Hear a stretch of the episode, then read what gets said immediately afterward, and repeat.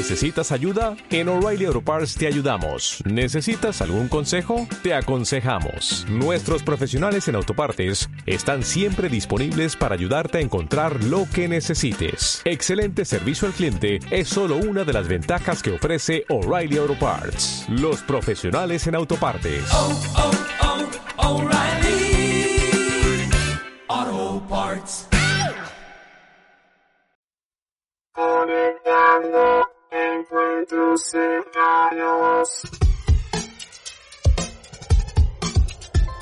Hola, yo soy Cata. Y yo, Jorge. Juntos compartimos el gusto por las buenas historias, la creatividad, la imaginación y también las personas que parecen de otro planeta.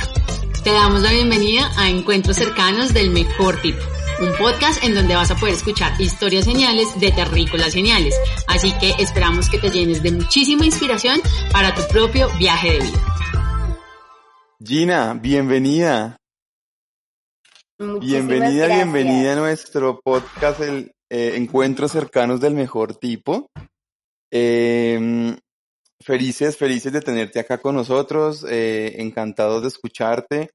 Ya, digamos, te hemos visto bailar, pero no te hemos escuchado, entonces creo que, que nos faltaba ese pedazo de, de- conocerte mejor por este lado. Eh, y nada, pues felices, eh, eh, queremos conocer de ti, conocer de tu vida, de tu viaje de vida y, y cómo también, pues para que las personas puedan aprender un poco y, y también inspirarse con la vida de otras personas y de otros terrícolas, ¿no? Eh, entonces, esa, es- esa, esa es la idea de nuestro podcast y bueno, eh, pues nada, espero que te lo goces mucho. Muchas gracias, muchas gracias por la invitación. Eh, ustedes son como familia ya para mí por todo, el, por todo el camino recorrido y es muy lindo conversar, es muy lindo también eh, dejar de moverse y conversar un ratico, ¿no? es verdad. Aunque ahorita no lo sabes, pero ahorita vas a tener que bailar y preparar una coreografía, entonces, pero eso es para el cierre, tranquila. Ginny, em, queremos comenzar por una pregunta eh, con la que comenzamos y es ¿quién es quién es Gina? ¿Quién es Gina Collazos? Eh, bueno, Gina Collazos es bailarina, eh, es coreógrafa, es diseñadora gráfica, aunque, aunque, aunque muchos no lo crean. Yo sé, eso fue, eso fue un golpe de sorpresa. Eh, también eh, tiene una fundación que se llama Un Periódico Feliz y, es una creadora. Todo el tiempo estoy buscando hacer colaboraciones, aprender de la gente. Siento que en este momento de mi vida, más que nunca, eh, me alegra mucho poder trabajar en colectivo y poder realmente aprender de las personas, de lo que la otra persona sabe hacer. Entonces creo que esa es Gina Collazos en resumidas palabras. Si Gina, si Gina fuera un animal, ¿qué animal sería? Si Gina fuera un animal, pues es que a mí me encantan los perros, pero yo creo que yo no quisiera ser un perro y que me estuvieran ahí manoseando todo el día. yo, yo mantengo con mi perro así. Entonces me gustaría ser, sabes que como, como, como una leona. Ok, ok, eso es interesante. Leones también. Eso es lindo, eso es lindo. Además que el, el mundo felino tiene una magia demasiado increíble eh, y una mística que envuelve al final y se vuelve súper encantadora. Y, y pues quizás sí puede funcionar porque al final también es lo que hemos visto cuando te hemos visto en escena, ¿no? Toda esta, esta mística que, que, que, mm, que desarrollas y que exploras desde tu cuerpo. Mm, y empecemos a charlar un poquito precisamente sobre, sobre esto, ¿no? Hemos estado investigando eh, un poquito sobre tu vida, pero hoy queremos que nos cuentes un poquito mejor cómo la danza empezó a convertirse en un llamado, en qué momento empiezas a sentir que esto es un llamado a tu ser. Yo he tenido dos momentos con la danza que me ha parecido maravilloso. Mucho tiempo como que me, me, me dolió mucho porque yo empecé a bailar cuando tenía siete años y dejé de bailar cuando tenía como 15, 16 y dejé de bailar cuatro años. Y después volví a bailar, ¿no? Eh, entonces yo lo dividí como en dos momentos de mi vida completamente necesarios también para, pues, para formar la artista que soy hoy. Porque cuando yo empecé, pues era una niña, empecé de hecho por mi hermana, mi hermana, nosotros somos tres hermanos, y mi hermana es como mi antítesis, ella es así súper princesa y como que ella todo el tiempo era como bailando en la casa ballet y yo, yo soy la menor y en la mitad estaba mi hermano, entonces yo como que estaba todo el tiempo más pegada a mi hermano y yo era un niño, ¿sí? Entonces, y yo era como el amiguito de mi hermano, entonces nosotros éramos como molestando a mi hermana mayor con el tema del ballet y no sé qué. Y a mi, a mi papá lo trasladaron a Bolivia y cuando nos fuimos para Bolivia, eh, yo me acuerdo que estaba muy aburrida un día en la casa y mi hermana me dijo, ven y haces ballet conmigo. Y yo, no, ¿qué le pasa? Eso es de niña, no sé qué, está así. y resulté yéndome para esa clase de ballet y tuve la gran fortuna y la gran suerte de dar con dos maestros maravillosos que me hicieron enamorarme, pero yo me acuerdo mucho que en esa primera clase yo empecé a bailar, obviamente pues era la primera clase y uno está como entendiendo cómo, cómo pasa todo y eso, pero, pero sí sentí como un clic en mi cuerpo que dije, ¿qué es esta delicia? Y fue como, mm". y ahí me encarreté con, con, el ballet. Y de ahí yo no vivía para otra cosa que no fuera bailar y estudiar. Entonces también eh, fue difícil, fue difícil porque pues a medida que fui creciendo y uno va obviamente cambiando de estados anímicos, ya entré a la adolescencia y ya fue otra vuelta. Y el ballet es un mundo muy difícil, es un mundo muy competitivo, es un mundo em, desagradecido, uno entrena y entrena y entrena. Y la realidad es que si no tienes las condiciones corporales de nacimiento, es muy difícil que tú puedas llegar a ser una gran bailarina de ballet. Y me acuerdo mucho que cuando yo empecé a cansarme del ballet y como que empecé a, criticar mucho, empecé a hacer puntas, entonces llegaba a la casa con los pies destrozados, mm. cansada y llorando además. Y mi mamá era como, no, pero esto tampoco es así. Y mi mamá me decía mucho, baila jazz. Y yo, no, no, no sabes nada, mamá. 15 años recontra mamona. Pues resulta que tuve una función, ya estábamos otra vez en Bogotá, y, bueno, y también he tenido en serio la suerte que he tenido muy buenos maestros. Entonces, en cada parte que he llegado, he aprendido algo de mis maestros que se ha quedado en mí. Y, y, yo en ese momento estaba entrenando con una rusa que acá es como de las pioneras pues del ballet acá en Colombia, se llama Nadia Pochekova. Y Nadia me daba re duro en los pies y me decía, Gina, los pies, los pies, los pies. Y yo trabajando con los pies así, intentando fortalecer el pie y, teníamos una función y yo me caí. Y yo me caí en esa función en un solo. ¿En plena función? O sea, en, el show. Función, sí. Nunca se me va a olvidar ese sonido. Nunca. cuando yo me caigo y todo el teatro hace. ¡Ah! Ay, no. Y pues obviamente en este momento pues como que yo ya lo veo con otros ojos, pero de verdad que eso para mí fue un trauma durante un ¿Cuántos años tenías en ese momento? 15 estaba pasando por plena etapa.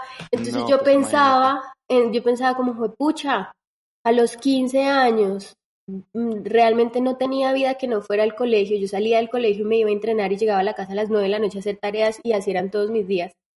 ¿Para caerme? No joder. Era lo único que tenías que hacer, bailar, y te caíste. Literal, literal. Entonces para mí eso fue, la verdad que fue una cosa ahí como que me, me hizo así en la cabeza y yo dije, no bailo nunca más en mi vida. Y ahí justo nos trasladaron a Brasil. Nos fuimos con mis papás a bailar, a, a mi papá pues estaba trabajando en Brasil y mi mamá me decía, nena, pero baila otras cosas, no tiene que ser ballet. Y yo, no, no quiero volver a bailar nunca más en mi vida. Entonces estuve, estuvimos en Brasil y también mi mamá como, bueno, por lo menos, qué sé yo, entremos al gimnasio y mantienes como, te mantienes corporalmente. Tu mamá, tu mamá te, te, te, te, impulsaba mucho a seguir en este camino de artista, ¿no? Todo, lo, que, lo que nos has dicho, ella está ahí dándole y dándole y dándole. Y ella, ella es artista, o sea, ella estudió contaduría, pero en la realidad ella, ella pinta, ella está muy ligada con las artes, ah. mientras que mi papá es como el propio hombre de negocios que, que, ¿sabes? Como que poco entiende de este mundo Y, y yo me acuerdo que allá en el gimnasio yo me metía a cuanta clase de samba, aché, todos los ritmos brasileños y yo bailando allá. y me tengo una imagen de mi mamá afuera, como en la elíptica, diciéndome, estás bailando. Y yo, no. y así duré cuatro años, duré cuatro años sin. Negándotelo, ¿no? Negándomelo completamente. Después ya mis papás se quedaron en Brasil, yo me fui a, a Buenos Aires a estudiar diseño gráfico y un día, de verdad, sin mentirles, me levanté, eh, al, como al segundo año de vivir en Buenos Aires, me levanté de la cama y dije como yo, ¿qué estoy haciendo? Yo tengo que bailar. Y me fui y empecé a, a bailar otra vez allá en Buenos Aires y entré como a ballet ya con otra mentalidad, no con esa mentalidad como de voy a ser bailarina de ballet, no sé qué, sino con una mentalidad de disfrutarme el ballet. Y después en- entré a jazz y ya empecé a, como a probar con otros estilos y poquito a poquito ya la danza fue haciendo como y nunca más me soltó. Ok, bien, qué lindo. Mm, allí precisamente ya cuando, cuando la danza te agarra y no te suelta, em, hay algo y es que si bien uno, uno baila para uno y uno hace las cosas para uno, eh, tú, esto es un talento que compartes con el mundo, ¿sabes? Es como, sí, soy artista para que otras personas también me vean desde lo que hago, digamos que desde la parte de bailarina más que desde coreógrafa, pero estando como coreógrafa también te estás mostrando tus talentos para compartirlos con otras personas. Eh, ¿Sientes en este, has sentido o aún sientes miedo de, de entregar, de, de exponerte, de sentirte vulnerable frente a un escenario? Por ejemplo, eso que pasó cuando tenías 15 años, que era precisamente el, uno de los mayores riesgos de estas cosas que pueden suceder cuando uno se expone. Em, hoy en día, ¿aún sientes ese miedo de mostrar tu talento ante el mundo? Yo creo que el día que uno deje de sentir miedo antes de salir a escena, apague y haga otra cosa. Porque es justamente esa mística con el público, ese no saber el público cómo va a recibir lo que tú haces, eh, eh, esa, esos nervios y esa sensación corporal que uno siente antes de salir a escena, eso hace parte de la magia. Y una de las cosas que más me da miedo de, de la situación por la que estamos pasando es que eso se pierda, que, que todo, todo el tema de la virtualidad se convierta tan, que sea, que sea la normalidad ahora eh, encontrarnos así y que dejemos realmente de encontrarnos porque para mí hay una cuestión energética que se comparte, que yo no, una, una cosa es bailar sola para mí en mi casa y otra cosa es tener un par de ojos, así sean un par de ojos. Por eso dicen que no importa si hay una persona o cien mil en el público, los nervios van a seguir siendo los mismos, porque es, es, es, el, compartir desde otro, desde otro plano de la vida con esa persona que está ahí sentada, porque uno no sabe realmente quién lo está viendo bailar y uno no sabe qué sensaciones le genera a esa persona y uno no sabe cómo, puede que la persona no baile. Por lo general las personas que más disfrutan la danza ni siquiera son las que bailan, porque tenemos una muy mala maña como, como gremio, que es como ir a criticar al otro e ir a ver que las partes técnicas que el otro no hace y resulta que la persona que no baila y no tiene Mm. como esa parte técnica tan metida en su, en su inconsciente, va es a disfrutar y a conectarse desde otro plano. Y para mí eso es indispensable. Si yo logro que una persona conecte conmigo, ya sea porque le acordó a cierta sensación que tuvo en este momento o en este otro, para mí ya es como, ah, lo logré. ¿sí? E, En, en ese pequeño detalle de intercambio, para mí ahí es donde está la magia. Y eso no se da solamente en el escenario, sino cuando uno da clase, eh, cuando uno habla con otra persona, en cualquier momento uno puede generar como, como esas conexiones, ¿no? Y, y yo siento que, que el tema del contacto y de la presencialidad es fundamental. Total, total, es como, es muy diferente. Yo- aquí podemos estar los tres escuchándonos, viéndonos, sintiéndonos muy cerca, pero sí, la energía cuando estamos en un mismo lugar es completamente diferente. Total, pero, pero no, seguramente volveremos a, a escenario y volveremos a estar de nuevo eh, en, en- en un tiempito juntos compartiendo eh, este espacio.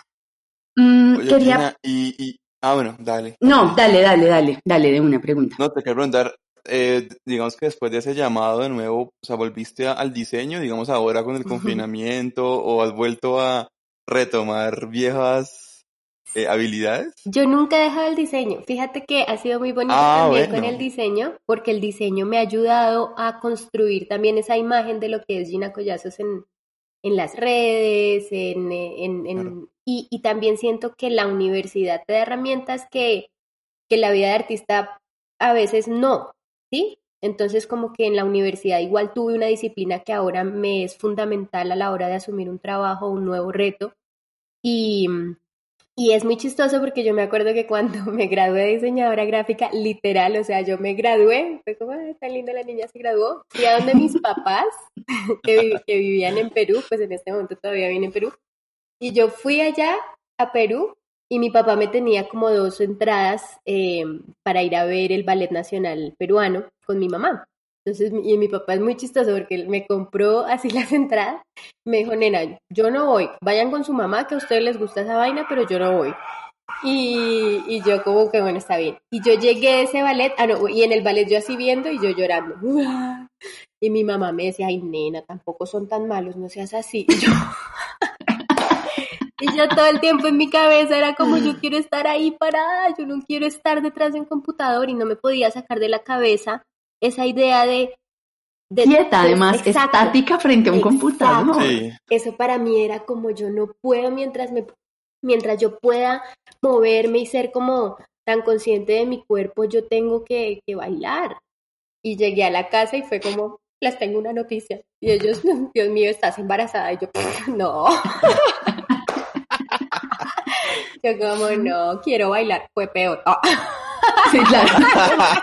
¿Por qué no nos traes un nieto y ya está? mi papá era como, yo me acuerdo la cara de mi papá y me da mucha risa, porque era como, como, "Mm, te acabas de graduar, literal, en su cara tenía así como, te acabas de graduar. Entonces, eh, pues nada, yo le dije que, mm, que realmente quería bailar y él me dijo, no, Ajá. pero trabaja, papá, papá, eh, que a veces uno trabajando no se da cuenta como de las cosas, de la carrera, no sé qué. Entonces yo como que le dije, bueno, listo, yo voy a trabajar. Trabajé un año de diseñadora gráfica y también tuve la suerte de tener un jefe que de verdad que él también hace parte de esta historia porque, porque todo el mundo va sumando en el camino. Es impresionante cómo cada persona pone el granito de arena en que tú seas eso que quieres ser.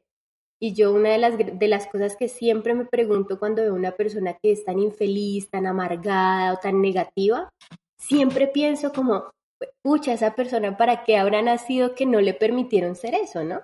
Ajá. Porque yo siento que todos tenemos como ese talento que no necesariamente tiene que ser en las artes, pero sí es un talento que para lo que uno puede dar sin que le importe nada. Y, mm, y este jefe mío, él sabía desde el principio, yo le dije, yo quiero es bailar, yo estoy acá obligada. Quiero que sepa que pues, no le voy a rendir mucho. si quiere, despídame de una vez, nos evitamos el momento incómodo. Fue muy chistoso porque como era una agencia de publicidad, obviamente las agencias de publicidad no tienen horario tampoco, es hasta que usted termine. Y yo al man le dije, si usted me va a contratar, yo a las 5 me voy porque a las 6 tengo clase. Te vale. Así todo fue muy, muy orgánico y así se trabajé un año, ahorré todo, literal, mi sueldo iba como a mi papá. Y ya cuando terminé ese año le dije, bueno, papá, pasé a esta escuela en Nueva York, entraría, entraría tal día, tengo tanto ahorrado, me falta tanto. Entonces ahí mi papá dijo, como, "Mm, ¿es en serio?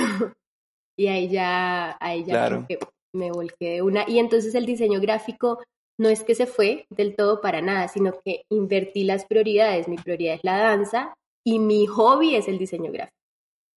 O sea, hoy en día lo, lo sigues teniendo allí contigo. Claro, claro que sí. Y me ayudó un no. montón, me ayudó un montón. No, y está, está, está muy lindo lo que tú dices porque es como, pues tal vez tenía que pasar, ¿sabes? O el diseño tenía que pasar para que también te diera otras herramientas, aprendieras otras cosas que en ese momento de pronto no sabías que ibas a necesitar porque estabas en, con tu cabeza obsesionada con el baile, pero tenía que ocurrir. Y, y, y es muy lindo cuando tú lo reconoces y dices como, sí, o sea, digamos que no perdí el tiempo, no es como que no, perdí cuatro o cinco años de, de, de mi vida, hubiera podido bailar, no, realmente es como, pues, o sea, pasó por algo y ahora es una herramienta que me ha ayudado mucho también a, a, desarrollar también mi marca personal o mi imagen y, y, todo eso. Entonces es muy chévere también como tú decías, o sea, como reconocer también, pues que a veces hay cosas en el camino que, que de pronto son diferentes a lo que uno tenía pensado, pues, pues como que el, el, camino era recto de pronto de una forma y es como, no, hay que hacer unas curvitas, pero, pero a lo último vamos llegando al mismo, al mismo lugar, ¿no? Así es. Exacto, y con lo que vamos recogiendo en el camino, todo lo que vamos haciendo, lo que vamos aprendiendo, lo que nos vamos encontrando, al final todo eso es lo que nos compone y es lo que somos. Exacto. Otra cosa que yo hice en esos cuatro años, que no me arrepiento para nada y que también me dio otra visión como ya cuando volví a bailar, fue que rumbié. Mm, yo rumbié lo que no había rumbiado cuando era pues cuando empecé con todo este tema del ballet, que yo de verdad no podía ni ir al cine con mis amigas porque estaba todo el tiempo entrenando. Entonces salí, tuve vida social, rumbié como una loca, salía todos los días, estaba en discotecas. Entonces a mí en este momento no me hace falta. Como que quemé esa etapa también en ese momento que yo pienso que en serio el bailarín, pues, pucha, es un, es un oficio que te exige tanto, te exige tanto corporalmente que, que uno de verdad hace muchos sacrificios. Entonces, a la hora de volver ya y meterme de lleno, pues a mí no, no, no me hacía falta de verdad estar como, eh, no sé, saliendo y esas cosas que la gente muchas veces es como, uy, pero usted nunca hace nada. Pues es que bailo todo el día. la verdad es que sí, todo el día estoy moviéndome. O sea, como que usted no hace nada, me refiero como socialmente, ¿no? Como usted nunca va a nada, usted no sé qué, ta, ta, ta. Y pues es que también ya la prioridad es mi cuerpo. Entonces es como, si puedo descansar el cuerpo, no tengo problema en no ir a esa fiesta o a ese evento. Ginny, ahora que dices que la prioridad es tu cuerpo, eh, ¿qué representa el, el, movimiento como tal para ti y todo ese proceso de reconocer tu cuerpo? Eh, porque pues es, para mí, desde, desde lo que veo, el, el, baile y la danza es precisamente estar en una conexión plena con, con, con este vehículo que tenemos acá. Entonces, ¿cómo, cómo ha representado eso para ti eh, algo en tu vida? Yo no sé en qué momento nos enseñaron que, que el intelecto era más importante que el cuerpo. Porque si uno se va atrás y si uno va como a su memoria más remota, nosotros primero nos movemos antes que empezar a hablar. Entonces, ¿en qué momento dejamos de darle la importancia al cuerpo que el cuerpo merece? El cuerpo tiene una inteligencia emocional, sensitiva, como tú dices, de reconocimiento y de como de apropiación, que yo siento que es muy importante enseñarla también. O sea, es importante la palabra, pero para mí es tan importante el movimiento sea, para mí van de la mano, no es como una cosa y la otra. Y, y siento que es una cosa que está ahí como olvidada, ¿no? Como un campo olvidado. Que si no eres bailarín o artista escénico, no, no, no conoces tu cuerpo, no tienes ni idea qué pasa ahí, no sabes reconocer las emociones cuando están realmente en tu cuerpo, que eso es una realidad, uno siente las emociones en el cuerpo y uno, uno adquiere posturas también en la sociedad que fue de hecho uno de los ejercicios que alguna vez hicimos con Ayaca, que me encantó, que fue con Bancolombia, y podíamos solamente con la postura corporal de la persona que entraba saber si era el jefe o no. Entonces uno va adquiriendo unas formas corporales que si uno supiera manejarlas, las usaba también a su favor, inclusive para tener, para, no sé, para ir a una entrevista de trabajo o para, ¿me entienden? Como que entre uno más se conoce desde ese aspecto, es, es una ganancia que, que está ahí, que está ahí, pero la gente no la reconoce.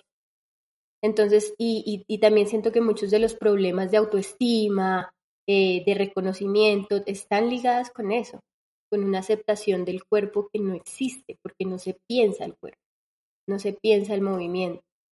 Y, y, vuelvo y digo, nosotros hemos sido movimiento toda la vida. Si tú te pones a fijar, todos tus gestos ya son un movimiento, los gestos ya son una coreografía son una manera de, en, la, en la que reconocemos que eres tú. Entonces, Imagínate si la gente se apropiara de eso, independientemente de que fuera artista escénico o no.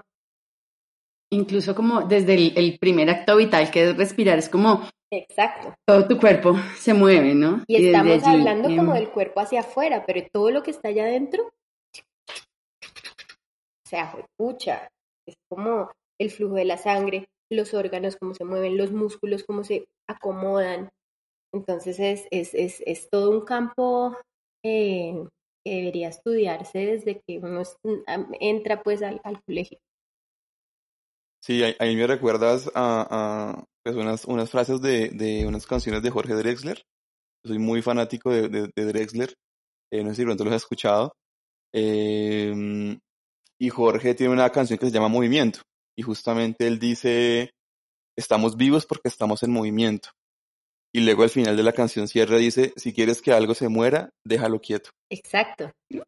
Es así. Me dice. Es así. Es así. Pero sí, es así, es así. Y miren que ahorita es algo muy importante porque en este momento estamos en una quietud, o sea, yo salgo todos los días, yo tengo dos perras, entonces yo tengo que salir al menos dos veces al día a caminarlas.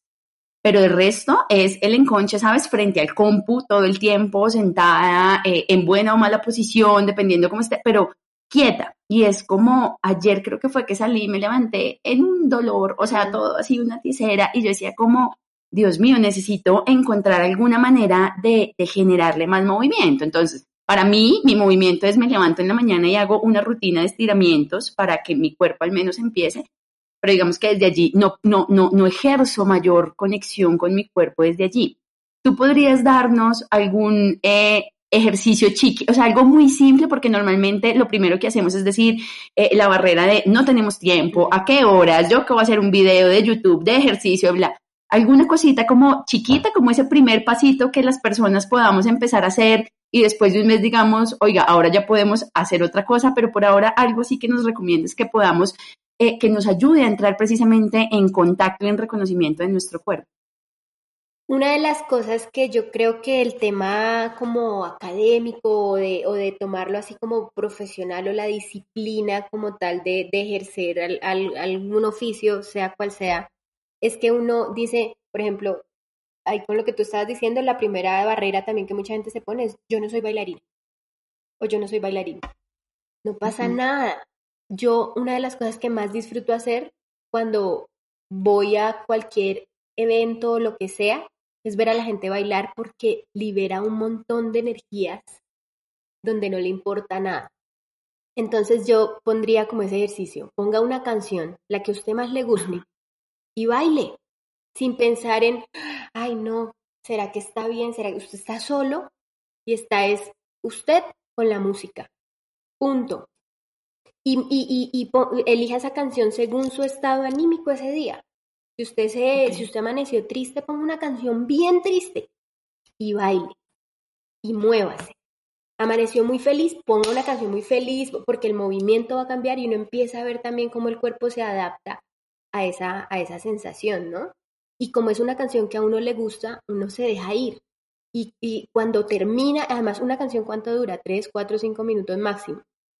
Sí. Cuando termina la canción es como, ay, se, se siente como una cosa allá dentro de, menos mal lo hice. Y yo estoy agarrando eso de, también como para mí, eh, justamente como, como una manera de, de soltar esas emociones que uno no puede soltar en el trabajo, de que uno no le puede soltar tampoco a la pareja o a la familia, eh, porque uno tiene ahí sus, sus cositas guardadas que necesita también sacarse de, de, de, pues sacarlas del cuerpo y sacarlas de la cabeza. Y para mí una de las mejores maneras es moviéndome. Entonces yo a veces en este, en este, en este confinamiento, cuando he estado así súper achantada y súper triste, me pongo una canción y lloro toda la canción y bailo toda la canción, pero después de la canción ya es como listo. ¿Qué hay que hacer? ¿Sí? Entonces es como, como, como un exorcismo de, de eso que me está pasando. Hagan el ejercicio, que es, es, es muy... y solos. Ese sí no es, ese no es para compartir. No, compartido, olvídate, no sé, empieza uno como a hacer los movimientos. como moverme muy polite y la forma adecuada y políticamente correcta en que debería bailar, tal cual. Sí, hay muchos No, prejuicios. yo, yo estoy peor porque yo ni la políticamente correcta ni la no políticamente. Pues yo soy tieso, pero, o sea, yo empecé desde chiquito como con el tema de la guitarra y eso. Y dije, no, es que yo soy guitarrista, yo, yo no bailo, no sé qué. Y luego también Drexler, que es, que es un músico que, que admiro mucho, pues sacó, una, pues sacó también canciones como, no, los músicos no bailamos. Entonces decía, no, sí, yo no estoy solo en esto. Y luego el tipo se dio cuenta que estaba equivocado y sacó álbumes enfocados en el movimiento. Y luego empezó a sacar otros tipos de géneros, pues más, digamos, eh, o sea, con inspiración de géneros bailables. Yo dije, no, o sea, definitivamente la embarré porque decidí, en el momento que tocaba bailar, cuando estaba uno por allá eh, adolescente, yo estaba era con, con la música como que en, una- en, un, en un punto diferente. Incluso cuando andaba con mis amigos rockeros y todo, yo decía, no, pues nosotros somos rockeros y no sé qué, tal. y- y Los yo, rockeros no y bailamos. Esas vainas, no sé qué. Y luego veía a esos manes allá echando guateque. Y yo decía, "No, ¿cómo así? Yo pensaba que éramos rockeros y todos guatequeando. Y yo decía, ¿pero qué estoy haciendo? Me di cuenta que, que la Pero embarré. fíjate que tú dijiste, decidí. Decide no hacerlo más, decide moverte. Son decisiones que uno toma. Y aparte, esa cuestión con los músicos es muy loco, porque, porque sí es verdad que hubo como una, una ruptura ahí toda extraña entre lo que es el movimiento y, y- y la música. Y es como, ¿en qué momento sí eso? Esto es como, sea, música y movimiento, todos nosotros, venimos de África. Y en África, en, no sé en- en específicamente en qué lengua, me imagino que será una cuestión cultural también, me imagino, no, es una cuestión cultural. Y allá no, sepa, no existe una palabra que diga baile y otra que diga música.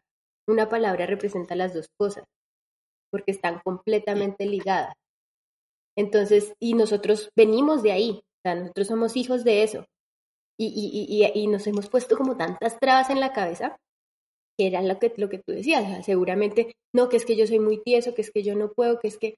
Y resulta que si tú te mueves, o sea, lo que es tieso para ti, ¿cuál es tu movimiento? Es tuyo. Y eso es lo lindo de toda esta vuelta, como que cada uno tiene sus rasgos porque somos cuerpos completamente distintos. Cuando empezamos ahí como a compararnos con el otro es cuando todo se pudre. Así que a bailar. Tal cual. Y, y ese, es, ese es el proceso de reconocimiento, ¿no? No se trata de, de, de reconocer que somos capaces de llegar a o de cambiar, sino de reconocer lo que somos hoy. Y eso es, eso es, eso es lo importante. ¿Qué soy hoy? Y a partir de allí construyo. Pero creo que lo más lindo es reconocer que soy, aceptarlo, abrazarlo, amarlo. Y pues sí, si algo no me gusta, pues empezaré a trabajar en eso y, y, y ya está, que a veces suena muy fácil. Mm. Mm, Yo sé que es más fácil decirlo, pero al final se trata de eso, de cómo empiezas a, verte lo que eres hoy con unos ojos eh, diferentes. Mm, Ginny, eh, Jorge, no sé si tengas algo más que quieras ahí curiosear o vamos dando cierre y activamos unas preguntas que tenemos para ti. eh, también desde, nos va a permitir como conocer un poquito más desde otros ángulos tuyos. ¿Le hacemos o qué? Sí, sí, de una, de una. De una. Listo. Entonces, primero voy a hacerte una ronda de preguntas eh, eh, y tú debes responder sin pensar. ¿Listo? Lo primero que se te venga a la cabeza, tú me vas a responder. Eh, ¿Dudas hasta allí? Tengo miedo. Nada. Listo. No, son súper sencillas, ¿verdad? Son muy sencillas. Respuesta Bueno, de reina, respuesta, de reina. Respuesta de reina. Eh, Ginny, ¿tierra caliente o tierra fría? Tierra fría. Tierra fría. ¿Bolivia o Colombia? Colombia. ¿Playa o selva? Playa. Ok, cerveza o vino, Vino. salsa o merengue, Salsa. cielo o tierra, Cielo. samba o champeta. Champeta. champeta siempre. Obvio. Café o té. Café. Listo, bien. Entonces, y ahora eh, ya yo te voy a ir diciendo unas palabras. ¿Listo? Eh, a medida que las vamos nombrando, tú nos vas diciendo lo primero que se te viene a la cabeza relacionado con esa palabra. Puede ser una frase, puede ser una palabra, puede ser lo que quieras. ¿Listo? Entonces, arrancamos con champeta. Cartagena y Periferia. La compañía de danza Periferia. Tú, eh, tú, esa compañía, voy a, voy a hacer una, una pausa. ¿Tú todavía estás con Periferia? Claro. ¿Periferia todavía existe? Sí, Periferia existe eh, siempre en la cabeza del coreógrafo, ¿no? En este momento estamos quietos como, pues, como compañía, no hemos podido volver a entrenar, pero, pero la creación sigue ahí. A veces hemos tenido como unas reunioncillas y estamos esperando a ver si podemos reactivarnos, pero sí, sigue, sí. Mm, Ok, listo. Bueno, perdón, perdón, me, me, me tiré el ejercicio. vamos a ruta, vamos a hacer de cuenta que esto no pasó. listo, tango. Tango, Alma de Tango, la obra que hice con ellos, que se llamó La Maga, que me encantó y fue un reto para mí impresionante porque estaba al lado de los tangueros más pro de esta ciudad y yo bailarina de jazz ahí intentando pegarme a, a- a todos estos locos y me dieron patadas como loca. La maga, suena divino ese nombre. Chica vampiro. Gracie Rendón y toda la conexión Gracie, que tengo con esa señorita, ahí la conocí, ahí, ahí empezó todo y de verdad que es impresionante también lo que les decía ahorita, ¿no? El crecimiento de una persona como depende de dejarse, de dejarse ayudar y de, de crear como esa camaradería. Qué lindo. Ballet. Uy, el ballet para mí es, es, es, es mi vida, porque me ha acompañado desde tantos, tantos años y lo, todo el proceso que viví como de, de aceptación, de entender que mi cuerpo no era la de una bailarina de ballet, pero, pero el ballet está en mí. Entonces es, es aceptación. Qué linda, más es como esa semilla también que estuvo allí en, en todo este y renacer. poder asumirlo desde otros ojos, ¿no? Yo ahorita voy a una clase de ballet Claro. y pucha, me la disfruto así no tenga la pierna aquí pegada como, como muchas bailarinas, pero, pero es otra, otra cosa, es, es una cosa ahí en el corazón de, de todas, me ha acompañado toda la vida prácticamente. África. Quiero ir ya, es mi sueño, es mi sueño más próximo. Tengo eso en la cabeza hace tanto tiempo y una de las cosas que ahorita con esta incertidumbre que, estamos pasando, siempre, te- les juro que siempre es como, pucha, ¿por qué no he ido a África? ¿Por qué no he ido a África? Mi sueño, Ya vas a ir. sí. Estoy segura que salimos de este y sales derecho Sí, para sí. África. Movimiento. Vida, Cecilia Marta. maestraza impresionante, la gata negra le dicen. La gata negra. Pepe. Uy, esta cosa asquerosa es la cosa más rica. Pepe Sombra. ¿Por qué? Pepe Sombra. Por- Es una sombra. Pues miren, de hecho estaba, estaba redormido. Porque es redormilón, ¿no? Y él se levanta tarde, a 10 de la mañana, 9 de la mañana, y estaba así redormido en las cobijas. Y cuando me vio pararme y todo, y ya yo dije, no, se va a quedar ahí acostada. Llegó a los 10 minutos así todo, con, con la lagaña en el ojo, pero aquí está, mi sombra.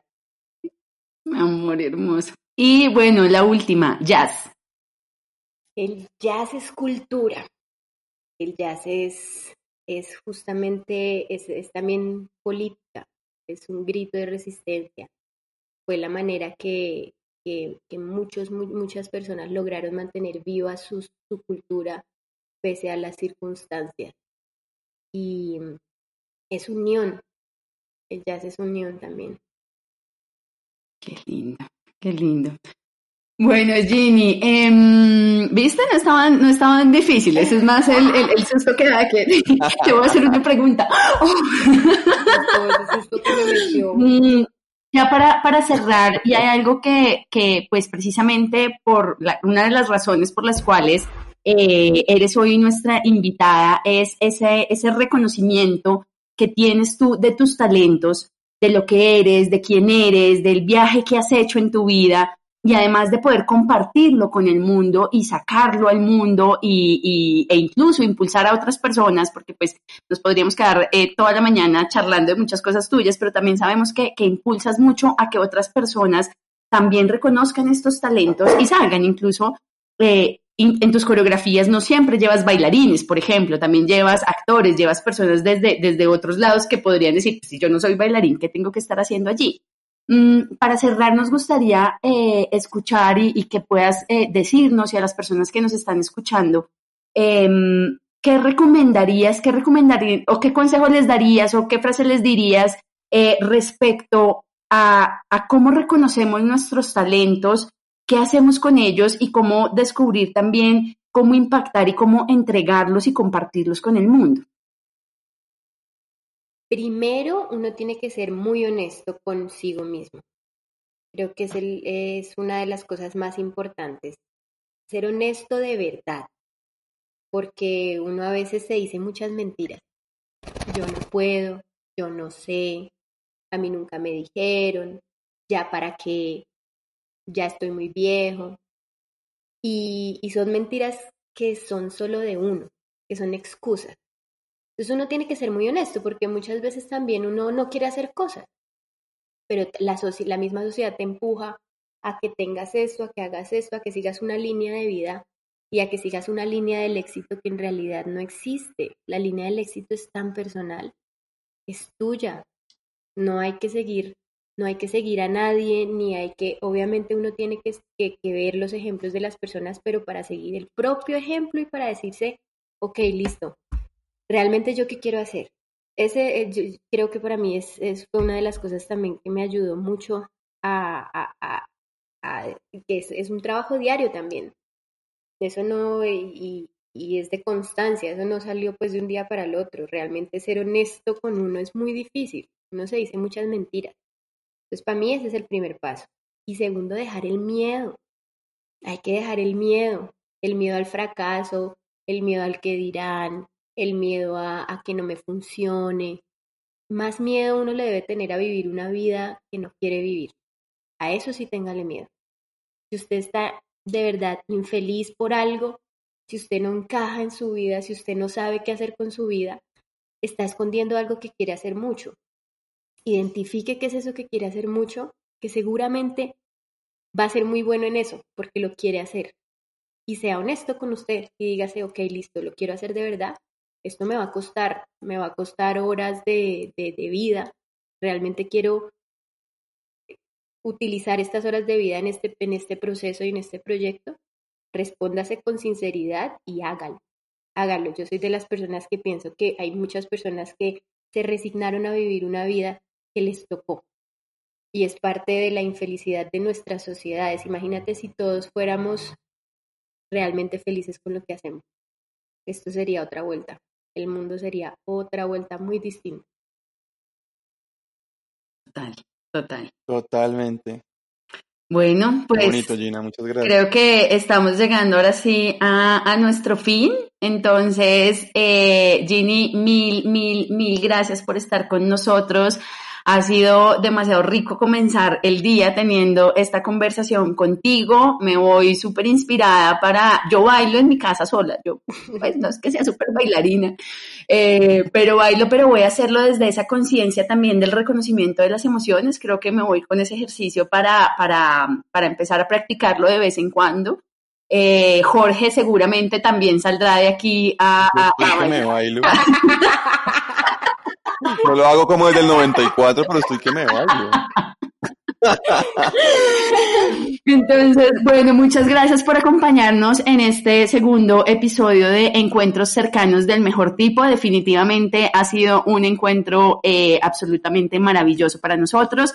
Nos vamos con mucha inspiración eh, y pues también seguramente todas las personas que nos están escuchando eh, van a sacar muchas cosas chéveres. Eh, ¿Dónde pueden seguirte? ¿Dónde pueden buscar más de ti, encontrar más de ti, eh, seguir inspirándose y ver los, los pasos de Gina Collazos?